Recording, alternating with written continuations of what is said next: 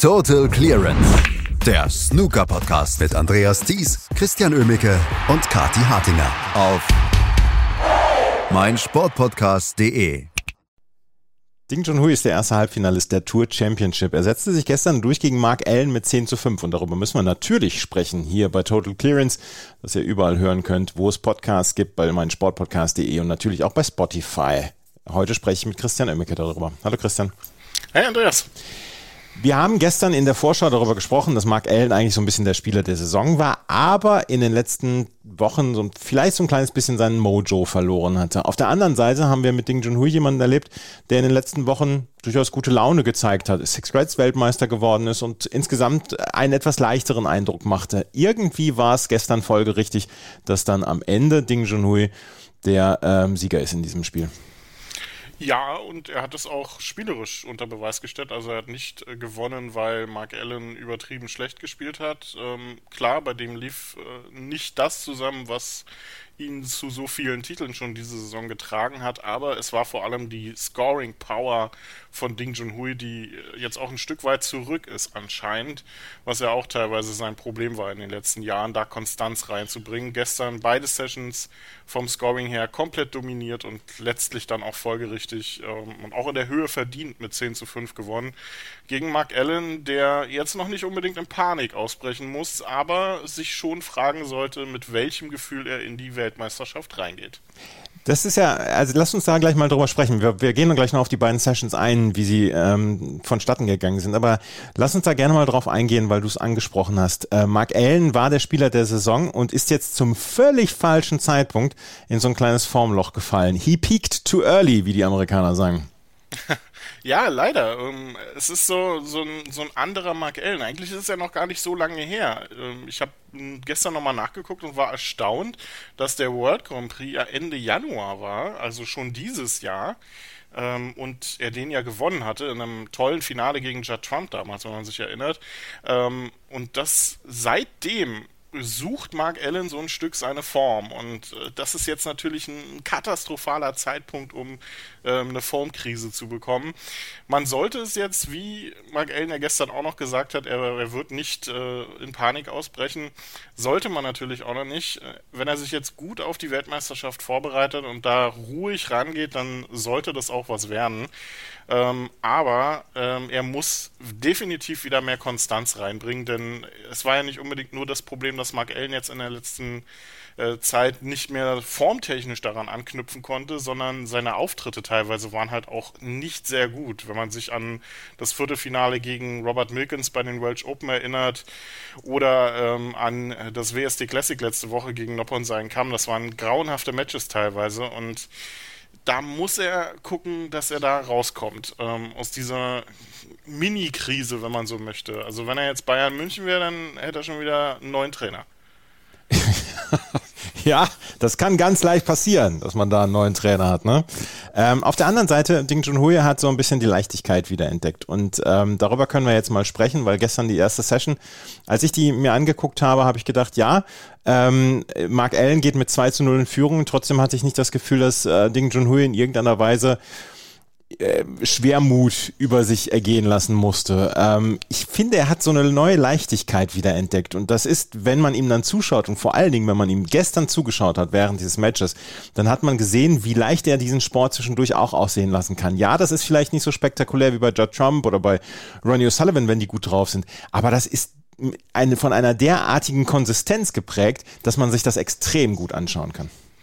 Ja, auf jeden Fall. Das ist ja das, was ihn auch groß gemacht hat, was ähm, Ding Junhui ausgezeichnet hat. Dieses, ähm, diese, diese Lockerheit, diese Ruhe ähm, und dieses schnörkellose dieses schnörkellose Spiel, der ist nicht so, ähm, dass der jetzt dann irgendwelche Exhibition-Shots zwischendurch reinballert, aber nein, der hat ein, ein sensationell gutes Lochspiel, wenn es funktioniert. Tolles Breakbuilding, kann da wie Ronnie O'Sullivan wirklich auf kleinstem Raum einen Break äh, durchziehen und äh, baut da selten Stellungsfehler ein. Also Ding Junhui ist einer der besten Breakbuilder, wenn er wirklich im in seiner Form ist. Und das hat er gestern auch unter Beweis gestellt. Und was ich auch gut fand, wie du schon gesagt hast, ist, dass er ruhig geblieben ist. Und das fand ich durchaus ein Tick überraschend. Ähm, klar, auf lange Distanz wird er gewusst haben, okay, Mark Allen wird jetzt hier nicht das Ding durchziehen, so krass. Ähm, aber Ding Junhui ist ja auch jemand, der sich durchaus von dann mal so ein, zwei schlechten Bällen anstecken lässt. Und nachdem er den ersten Framer noch auf schwarz verloren hat und auch den zweiten mit einer 72 abgeben musste, dachte ich, na okay, da kommt vielleicht eine kleine Reaktion von Ding Junhui im Sinne von, ähm, dass er sein Auge wieder mal nicht kontrollieren kann. Aber überhaupt nicht. Er ist ruhig geblieben und ich finde, das ist überraschend auch im Hinblick darauf, um was es ja für ihn bei dieser Tour Championship noch geht. Denn ähm, der hat jetzt mit dem Sieg gestern einen Riesenschritt gemacht in Richtung WM-Qualifikation, direkter WM-Qualifikation. Sollte Ryan Day morgen, nee, übermorgen gegen Mark Selby verlieren, dann ist Ding Junhui direkt qualifiziert für die WM. Und ich glaube, das hat er zu Beginn der Saison, als er sich da mal näher mit der Weltrangliste beschäftigt hat, noch nicht unbedingt gedacht. Sollte Ryan Day gewinnen, müsste Ding Junhui dann noch ein weiteres Match holen, um an Gary Wilson vorbeizuziehen in der Weltrangliste. Aber das scheint jetzt dann auch nicht mehr ganz so unmöglich. Und wie er gestern nach dem 0-2-Rückstand dann gespielt hat, einfach phänomenal ein Frame nach dem anderen. Scoring Power vom Feinsten. Insgesamt ja zwei Centuries, nee, ein Century gespielt, neun weitere Breaks von mehr als 50 Punkten. Also da war nicht viel zu holen für Mark Allen, der immer mal wieder so sein Können hat aufblitzen lassen.